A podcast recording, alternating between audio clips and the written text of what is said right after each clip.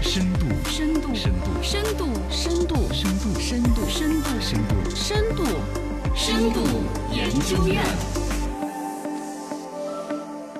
深度研究院，今晚买一点，来慢慢的跟大家聊一个刺激的话题：电动车的弹窗广哎告是不是要变了线？这么说来就来了， 呃，重庆我刘女士开着新买的那辆大众一汽大众什么 ID 六纯电车，嗯，然后呢，开车开到一个立交桥的时候，突然突然弹一个弹窗广告，把整个屏幕占了一半。嚯，呃，以前那个导航也看着，开车有个什么玩意儿，有个声音，啊对都觉得会紧张一下的。对对对他弹个画面出来，是报警吗？是车子出问题了吗？啊是机油没了哎呀吗？是刹车坏了 吗？且得是警报级别很高的，对才会在驾驶过程当中突然弹出来弹啊出。来的 嘛，吓我一跳结果一！看驾驶信息也都给遮挡啊了，结果发现推荐购车有好 礼，单车成交至今可获一万两千积分，嚯截止时间到九月三十日，啥抓紧抓住！什么乱七 八糟的，哐，你两个人我的妈耶！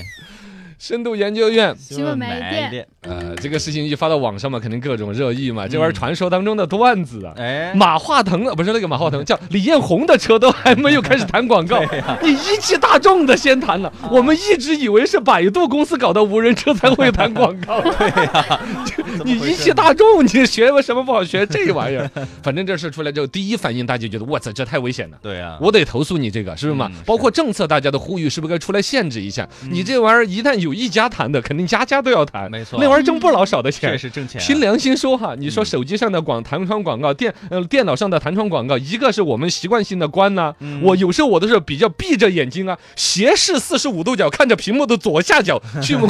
用我的膀胱不是用旁边的余 光余光，啊看着那个叉把它关掉。嗯哎，但汽车上你开着开着给你弹个广告出来，对呀，啊你那个你得注意很力郑容易分散重的看一下我的广告。是啊，啊注意力就分散了啊嘛，，这个事儿呢，还有就是说到目前为止哈，呃，不要去以讹传讹，只嗯有这个一汽大众这款车出了这一次新闻，其他也没有出。嗯目前为止，还有一种分析比较合理，说这个弹窗广告不排除是第三方软件推动啊是的。车上装的其他软件，那哎软件，就推说的按说嗯汽车生产商自己不该玩这个。哦，按说这第三方软件应该都有管理系统，不该有弹窗的对功呀能。软件也不是应谁该？整出来的，到目前为止都是不清楚。嗯呃，但不，但对，好像是这样子，这样子。大众的客服中心的回忆是，弹窗广告确实是厂家推送的， 啊，今后可能还会还有厂家是具体指什么厂家？是大众啊，大众公厂家吗，大众客服中心回应的呀，生产车的对啊厂家，。大众的客服中心回应的 不， 是他他他，呃 啊，这个东西这个你深度研究一下， 深度研究院，新闻买一 点，这就是穷疯了，这就穷疯了我。们都还在帮他说话呢，他怎么自己承好认像呢捞不回来了，捞不啊回来了。呃，律师呢对这个解释，你说要是这样子遇到一个交通事故的话，那怎么办？怎么算责任？对啊，你在那儿搞那个屏幕上的东西，然后导致了车辆操作当中的问题，驾驶员首先是要担主责的。对，嗯啊，就是你操作车子是你自己导致了的车子注的意交力通集事故中，对方肯定是不用负责任的嗯。但是是我这个责任我也负得很冤枉啊。啊啊，包括我这个负的责任，往往其实是保险公司那边定的，那嗯保险公司也冤 枉。如果你车上老在这谈这个玩意儿，我的出的事故率高，我保险公司也得亏。对，所以这个有种说法，就是说，如果这种东东西不管下去的话，保险公司将来就会加一个条款，啊因为中控屏幕出现弹窗导致的交通事故，我公司不赔。啊对，嗯，那很有可能，那消费者就只能说，啊那那只能中控的那个屏幕上要弹窗的，我不 买。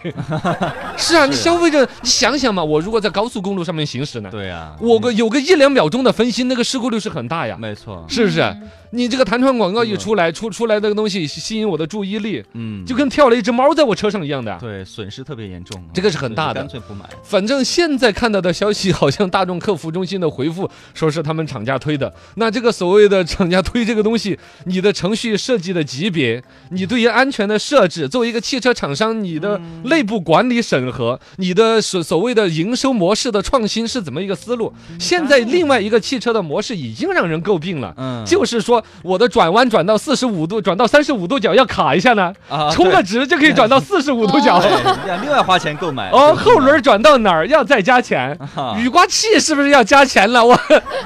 我这下雨了，我都看不到，我的妈不妈着，再快呀，给我来一 个。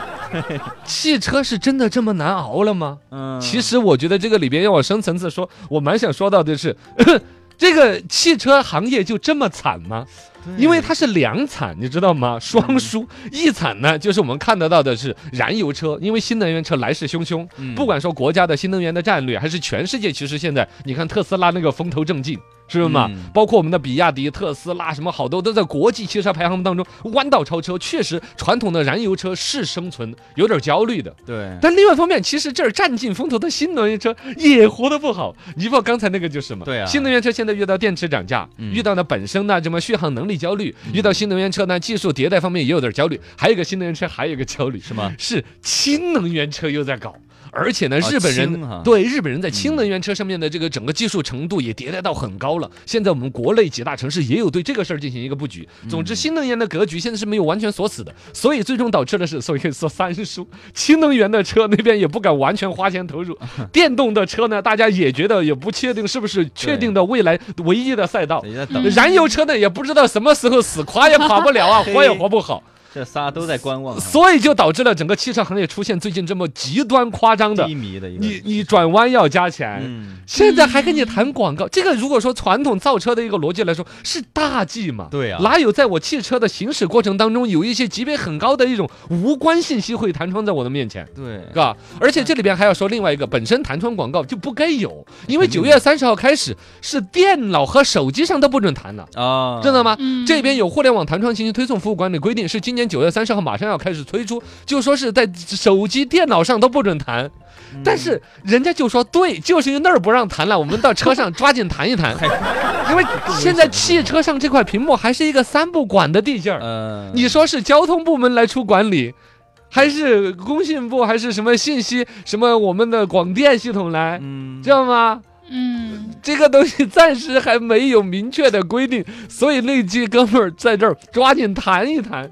但是我觉得，作为一个厂家，如果你允许这样的业务和这样的营收的试探，我觉得这个行业离垮也差不多了。嗯，就是已经放弃了自己行业的最底层的核心逻辑，比如说汽车最底层肯定是安全，对，比舒适性、比用户体验、比什么屏幕大小都更级别高的。你把安全都可以作为代价去换这营收的话，嗯，不好，这个企业不好。对，